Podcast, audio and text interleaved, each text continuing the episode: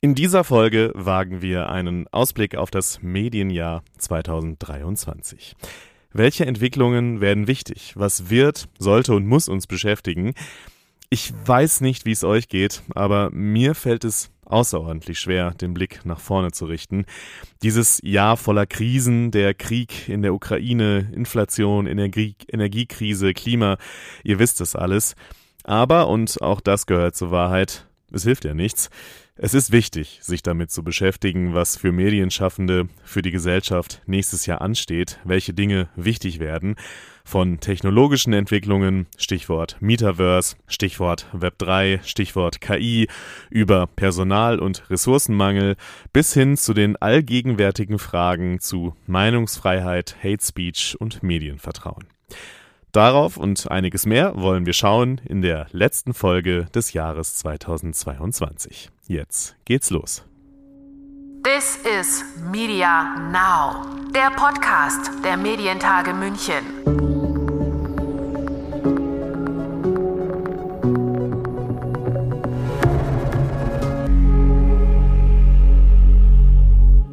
Mein Name ist Lukas Schöne und ich begrüße euch zur 100. Folge von This is Media Now, die gleichzeitig auch die letzte Folge für dieses Jahr ist. Punktlandung für unser Jubiläum sozusagen.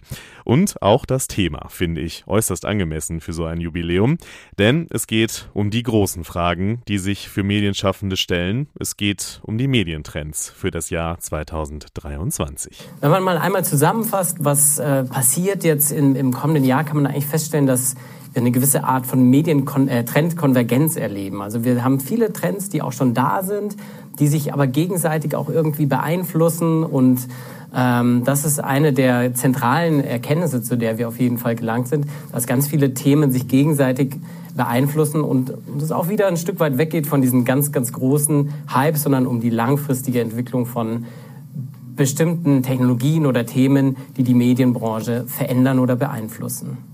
Die Stimme kommt euch wahrscheinlich schon bekannt vor, wenn ihr treue HörerInnen unseres Podcasts seid. Das ist Magnus Gebauer, seines Zeichens Vernetzer beim Mediennetzwerk Bayern und auch Trendexperte. Zum dritten Mal, also fast schon traditionell, fand zum Jahresende das Trendevent des Mediennetzwerks statt, bei dem er einige wichtige Trends vorgestellt hat. Wer den ganzen Stream sich nochmal anschauen möchte und damit auch Magnus Präsentation zu den einzelnen Trends, der folgt dem entsprechenden Link in den Show Notes. Hier im Podcast gibt es nun, wie gewohnt, eine auditive Zusammenfassung und wir beginnen mit einem Thema, das Medienschaffende immer begleitet und essentiell ist für ihre Arbeit.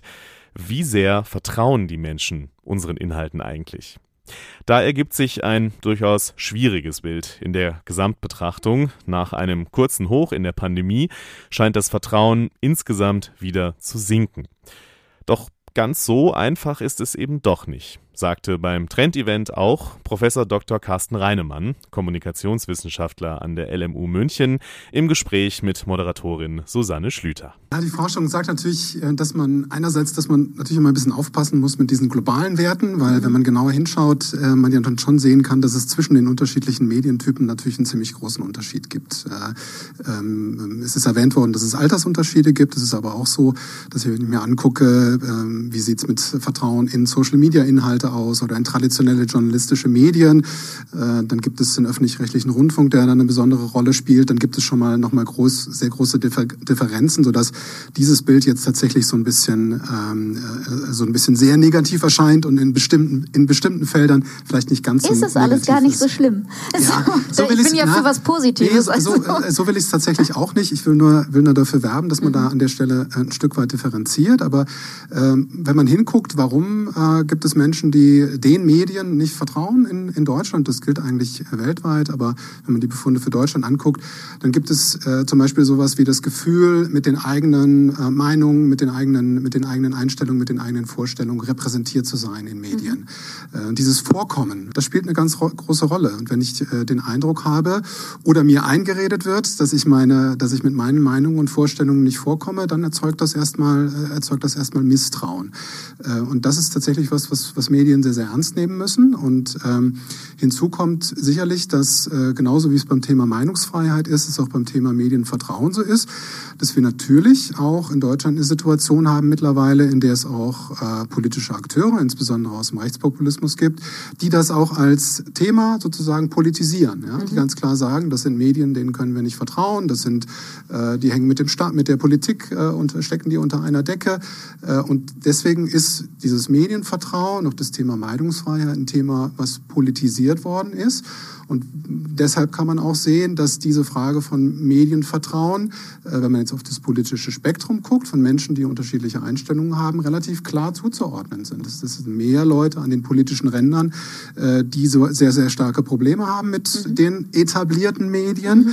Äh, und ähm, das ist tatsächlich eine Diskussion, die für Medien auch eine schwierige Situation ist, weil ich natürlich äh, auf der einen Seite sozusagen Meinungen repräsentieren will und auf der anderen Seite natürlich auch äh, vielleicht kein, äh, kein Programm für Extremisten machen will. Ja. Und das ist ein schwieriger Balanceakt, äh, der nicht so einfach zu handeln ist. Ein Balanceakt, Professor Reinemann sagt es, das gilt sicher auch für die vielen Diskussionen um Meinungsfreiheit. Auf der einen Seite ein unschätzbar hohes Gut in unserer Gesellschaft, auf der anderen Seite gibt es aber auch hier Akteure, die unter ihrem Deckmantel Hate Speech verbreiten.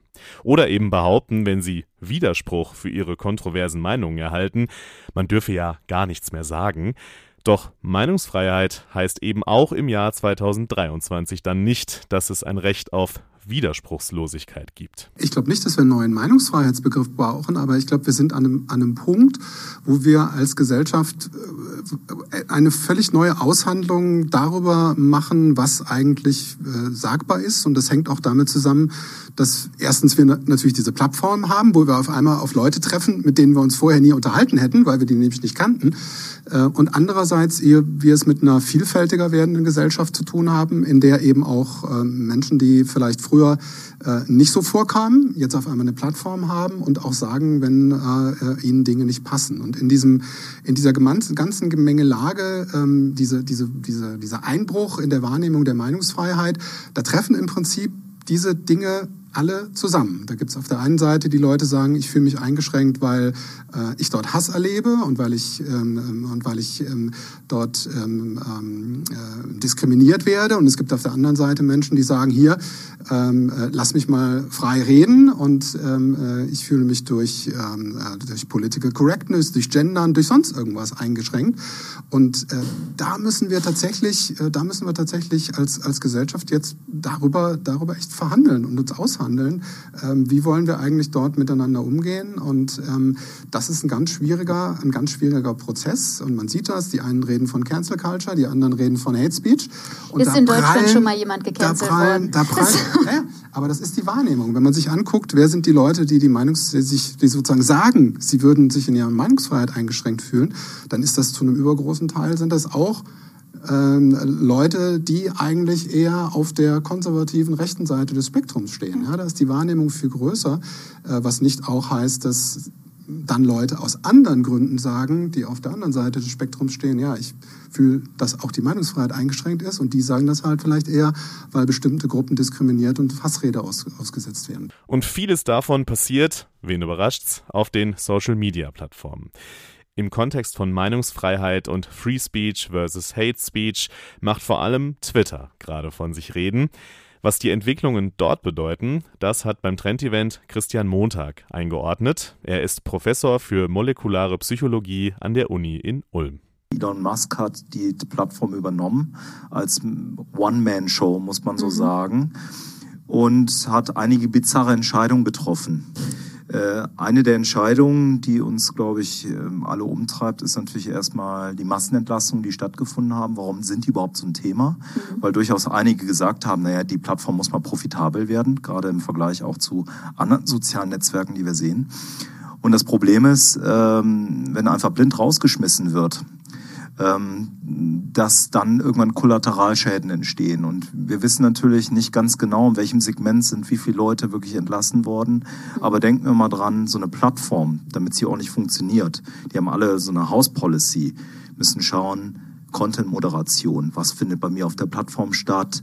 Ähm, darf da alles weiterhin getwittert werden oder nicht? Und wenn dann irgendwann äh, einiges am Brain Drain stattfindet, das heißt Gehirn wandert aus, mhm. in dem Fall wurde gefeuert, dann finden wir auf einmal den Wilden Westen vor und sehen eine ganz neue Form der sozialen Netzwerke. Bedeutet konkret dann noch mehr unkontrollierten Hass, mehr Fake News und so weiter. Aber was kann man denn jetzt tun? Wie könnte eine gute Zukunft von Social Media aussehen? So, wir, wir kommen wirklich zum Thema Restart Social Media. Also ich, ich glaube, wir sind uns wahrscheinlich hier alle einig, dass die sozialen Netzwerke erstmal von der Idee her ziemlich gut sind. Ich glaube, sonst hätten sie sich auch nicht so verbreiten können. Ne? Wir haben aktuell über vier Milliarden Nutzende rund um den Globus und das zeigt, dass die äh, Nutzung von sozialen Netzwerken was tief in uns befriedigen, sonst würden wir es nicht machen. Ne, da gibt es so eine Theorie, eine Nutzengratifikationstheorie, die genau darauf abzielt, dass jede neue Technologie, die entwickelt wird, wenn sie nicht an Grundbedürfnisse des Menschen rührt, eigentlich nicht erfolgreich sein kann. Und ähm, darüber hinaus stellt sich jetzt die Frage, wie können wir eigentlich die Probleme, die ja mit den aktuellen sozialen Netzwerken durchaus zu beobachten sind, aufgrund des Datengeschäftsmodells, wir haben das eben schon gehört, äh, wie können wir die in den Griff bekommen und wie sehen eigentlich die sozialen Netzwerke der Zukunft aus? Darüber wird heftig diskutiert. Ein ähm, Case ist der interessanterweise von Blue Sky, dem ehemaligen CEO von Twitter, Jack Dorsey, der ja durchaus schon seit einigen Jahren in selbstkritischer Art und Weise über seine eigene ehemalige Plattform reflektiert hat, über das Plattformdesign, ob er bestimmte Designelemente in Zukunft noch einführen würde. Das heißt, es geht einmal nach der Frage, sehen wir Plattformen, die nicht mehr darauf abzielen, einfach sinnlos Online-Zeiten zu verlängern. Das würde aber auch bedeuten, dass wir dahinter ein ganz anderes Geschäftsmodell haben müssten. Ich glaube, wir müssten entweder einen Abo-Service haben, das heißt, wir müssten eine veränderte Plattform bezahlen, allerdings nicht für das Modell, was wir jetzt sehen. Ja, wir zahlen nicht Geld für eine Plattform, wo Missinformationskampagnen mhm. grassieren. Das heißt, es wäre eine neue Form der sozialen Netzwerke. Ähm, darüber hinaus wird natürlich auch schon seit längerer Zeit diskutiert, äh, ob wir bei den sozialen Netzwerken nicht etwas haben, was einem öffentlichen Gut entspricht. Und dann würde man ja noch über ganz andere Dinge nachdenken, nämlich darf sowas überhaupt in den Händen eines privaten Unternehmens sein? Und dann reden wir eher über öffentlich-rechtliche Formen der sozialen Netzwerke. Klingt nach einer großen Herausforderung, wie so vieles, wenn wir über digitale Plattformen sprechen und die Möglichkeiten, die sie bieten, im Guten wie im Schlechten. Das lässt sich auch am Beispiel von Deepfakes und synthetisch produzierten Medien erzählen. Christian Montag im Gespräch mit Susanne Schlüter. Also auch wenn ich nicht dystopisch klingen will, möchte ich erstmal auf die tatsächlich die Schattenseiten, die offenkundigen eingehen. Gerade im Kontext äh, von sozialen Netzwerken, das haben wir in den letzten Jahren gesehen, sehen wir gerade auch im Ukraine, äh, in, im Krieg in der Ukraine, der durch die Russen gestartet worden ist, dass, dass wir dort ähm, natürlich Missinformationskampagnen haben. Und das ist nicht nur da, spielt das eine Rolle überall auf dem Globus. Das heißt, die sozialen Netzwerke werden eingesetzt, um Menschen mit scheinbar journalistischen Formaten, die falsche Informationen beinhalten, ähm, zu beeinflussen. Und zwar in eine bestimmte Richtung, dass sie irgendwie ihr Kreuzchen irgendwo setzen, eine Wahl unterstützen oder, oder irgendwas anderes tun, damit auf jeden Fall ein Meinungswandel dann durch große Bevölkerungsschichten geht. Und bei Deepfakes, da gibt es natürlich nochmal eine größere Gefahr. Ähm, vieles übrigens, was wir gerade online sehen, sind gar keine richtigen Deepfakes. Also das sind, wir müssten wirklich Videos sehen, die täuschend echt sind, die man nicht schnell entziffern kann, wo man denkt, was ja total krass, dass der Zuckerberg jetzt was von einer öffentlich-rechtlichen Plattform schwätzt, wo, wo Meta mhm. hingehen müsste. Auf der, auf der User-Ebene, aber wenn ich jetzt zum Beispiel auch an die, an die politische Ebene denke, ich meine, da ist ja ganz kurz dieses Jahr auch ein Gespräch von äh, Franziska Giffey mit äh, einem vermeintlichen Wladimir Klitschko hat da stattgefunden. Ich meine, da wurde noch im Gespräch, hat man festgestellt, das ist hier jetzt kein das ist nicht wirklich Wladimir Klitschko, aber auf der Ebene ähm, schlägt es ja ein. Dann haben wir irgendwann natürlich eine, eine riesen Tragweite von dem, was passiert, weil wir wissen ja auch, dass diese Videos eben in den unendlichen Weiten des Netzes unendlich skalierbar verbreitet werden können. Mhm. Und äh, es gibt da äh, eine interessante Kurzgeschichte, die äh, Kai Folie geschrieben hat. Mhm. Ähm, das ist einer der Vordenker im maschinellen Lernen, der mal den Blick in äh, 20 Jahre vorausgemacht hat und überlegt hat, aufgrund des Wissens, was wir jetzt haben, wie sieht der Umgang mit Deepfakes aus? Und mhm. es ist kein äh, Science Fiction, wie er nennt, sondern Scientific Fiction, weil er sich aufgrund des aktuellen Stand des Wissens überlegt hat, wie muss er eigentlich die Zukunft ausgestalten. Und da sehen wir wahrscheinlich einen Wettkampf, einmal auf der einen, auf der einen Seite dahingehend, habe ich die beste Software, die besten Datenmöglichkeiten, mhm. um möglichst überzeugende Deepfakes herzustellen. Mhm. Und auf der anderen Seite brauche ich natürlich möglichst gute Tools, um das möglichst früh zu entdecken. Und darüber kann natürlich dann der politische Diskurs auch massiv beeinflusst werden. Wir wollen aber jetzt auch mal auf die Chancen und Möglichkeiten schauen, die Deepfakes und synthetische Medien für Medienschaffende haben, und das haben sie durchaus. Beim Trend-Event hat Jim Sengel darauf hingewiesen. Er ist Teamlead Vernetzung beim Mediennetzwerk und für den Bereich Cross-Industry zuständig. Also wir haben jetzt über einen Wettlauf geredet, wenn man wirklich täuschen will und Desinformation machen will, stimmt. Das ist ein Wettlauf, da wird man schauen und da geht es darum, möglichst zu täuschen in dem Bereich Unterhaltung, wo Deepfakes ja auch absolut ihren Platz haben. Also man kann Beispiele nehmen, wo berühmte Politiker auf einmal Songs singen, die ich sehr gerne mag. Mhm. Super unterhaltsam. Da geht es aber nicht darum, dass das ganz echt ist, es sollte ein bisschen echt sein und schon wie die Person ausschauen, aber da ist viel Spielraum. Und das Schöne ist, dass man jetzt merkt, und es wird nächstes Jahr noch stärker sein, dass die Schwelle zum Einsatz, also Kosten, Verfügbarkeit einfach sinkt. Und das finde ich ist eine fantastische Nachricht für MedienproduzentInnen, weil das bedeutet, dass man diese Tools einsetzen kann und da seiner Kreativität freien Lauf lassen. Und da reden wir nicht nur darum, mal ein Gesicht auszutauschen, sondern man kann Szenarien verändern. Man kann, ich weiß nicht, das hat vielleicht der ein oder andere schon mal gesehen, sowas wie Dali. Es gibt so ähm, AIs, die Bilder erzeugen können. Mit sowas kann man spielen. Mache ich mich in ein tolles Ölgemälde oder dann hat die Mona Lisa mal mich äh, so ein bisschen smirkend drauf. Ist doch schön. Also das, glaube ich, kommt und das wird für Medien relevant nächstes Jahr auf jeden Fall. Relevant wird für Medienschaffende auch das Metaverse. Also lasst mich das differenzieren. Relevant ist, sich damit zu beschäftigen, mit den Chancen und Risiken. Ob es für einen breiten Teil der Gesellschaft mal relevant wird, das steht noch in den Sternen. Aber auch abgesehen von der Frage Metaverse und wie dezentraler Content dort aussehen könnte, oder ob nicht doch wieder einige wenige große Player die Spielregeln dort bestimmen, Stichwort Meta. Abgesehen von diesen Fragen beobachtet Silke Schmidt vom XR Hub Bavaria einen Schub im Bereich AR XR, getrieben vielleicht noch nicht so sehr durch die Metaverse-Ideen, sondern eher aus dem Gaming-Bereich. Einerseits ist es natürlich gut, weil der Consumer-Bereich ähm, natürlich im Gaming, also das ist einer der Haupt-Use-Cases. Wir glauben, dass es insgesamt auch gar nicht so schlecht wäre, wenn man die vielen anderen äh, Anwendungsbereiche von XR ähm, sehen würde und eben nicht immer nur an Gaming denken würde, weil das leider in Deutschland viele dann auch nicht so richtig ernst nehmen. Ähm, aber XR betrifft eigentlich äh, jeden, alle Anwendungsbereiche, sowohl im privaten als auch in der Arbeitswelt. Wie man künftig zusammenarbeiten wird, wird sich eben auch komplett ändern.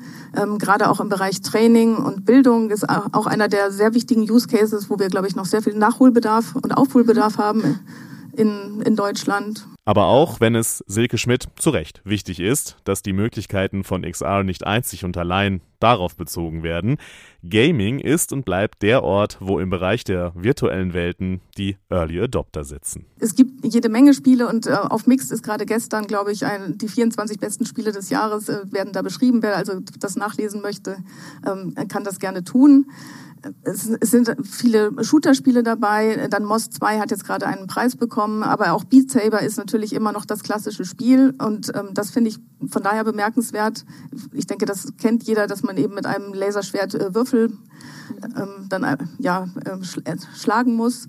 Ähm, das ist ein Spiel, was eben vor allem in VR funktioniert und was letztlich auch einen Fitnesscharakter hat. Und ähm, das ist auch aus meiner Sicht einer der Trends, dass man eben Fitness auch in VR künftig ähm, mehr machen kann.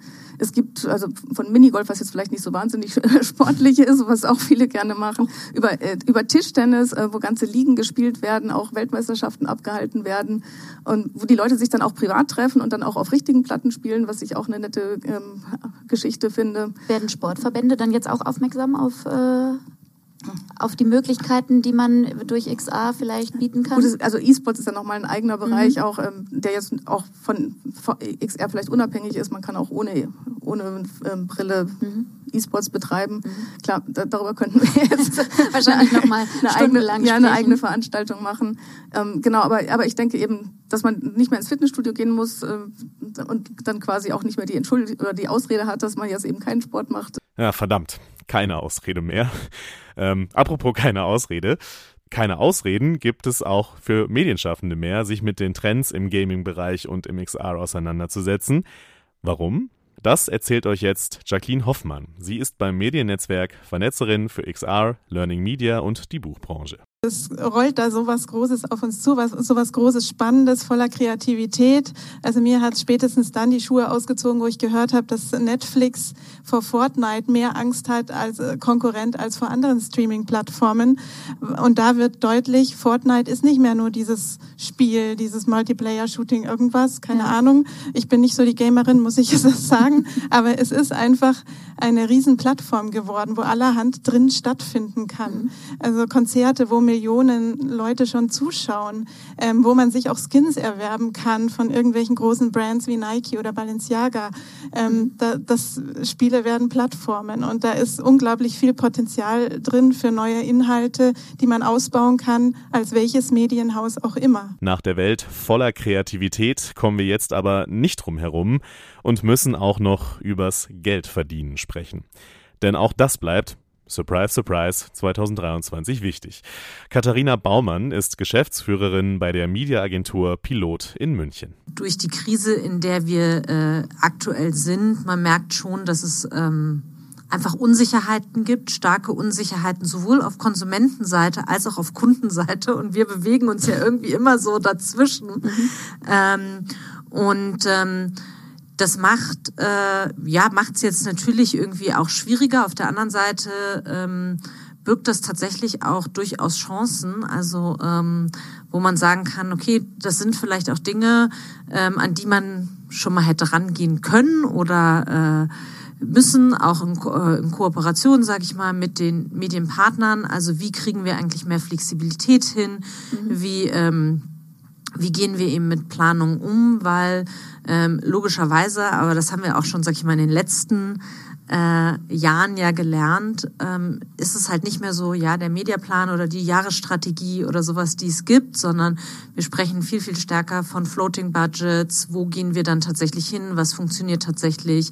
Ich glaube auch, dass wir 2023 ein sehr äh, schon ein Shift Richtung Performance und damit meine ich jetzt nicht Performance-Maßnahmen, aber noch mal stärker hin dahin sehen werden, was bringt denn das Einzelne, ja, also Richtung Wirkung, ähm, was für uns ganz gut ist, weil wir da uns, uns durchaus das ja sowieso schon äh, länger auf die Fahne schreiben. Aber ich glaube, dass da viele Kunden eben äh, diese Frage deutlich verstärkt stellen werden, weil sie auch einfach selber unter so einem Kostendruck stehen und einfach jede Medienplanung oder Maßnahme auch in gewisser Weise sitzen muss. Beim Trend-Event hatten wir vier Überthemen identifiziert, die nächstes Jahr wichtig werden. Einmal Content und Storytelling, dann Technologie und Innovation, Mensch und Gesellschaft und zu guter Letzt Prozesse und Entwicklungen. Zum letzten Teil hat zum Beispiel Katharina Baumann gesprochen und es ging dort unter anderem um den Ressourcenmangel, der viele Branchen erfasst, um die Entwicklung vom CTV-Screen zum medialen Dreh- und Angelpunkt und um ubiquitäres Shopping, also dem Umstand, dass Shopping sich immer mehr zu einem permanenten Bestandteil der Online- und Mediennutzung entwickelt. Wie das alles zusammengeht, das hat beim Trend-Event keine geringere zusammengefasst als unsere Vernetzerin für Werbung und Publishing, Petra Schwegler. Ich habe noch lange überlegt, diese drei Punkte, wie passen sie zusammen? Also ähm, die Ressource, der Ressourcenmangel, auf der anderen Seite dann CTV und in der Mitte das Shopping. Irgendwo ist es eine Klammer. Mhm. Es kommt irgendwie gerade alles zusammen. Auf der einen Seite verstärkt das Online-Shopping, tatsächlich wieder den Ressourcenmangel zum Beispiel bei äh, Print, ganz schrecklich. Also ähm, die haben kein Altpapier mehr teilweise bekommen, die haben keine Verpackungsmaterialien, überhaupt kein Rohstoffpapier mehr bekommen. Und auf der anderen Seite siehst du, ähm, was äh, Magnus vorher schon berichtet hat. Du hast auf dem großen Bildschirm jetzt auch, also wenn du in deiner gemütlichen Fernsehsituation sitzt, die Möglichkeit, einfach einzukaufen, was ja auch manche Fernsehsender schon begriffen haben, wenn du anguckst, Germany's Next Topmodel, was die auch mit Integration von Jobideen machen.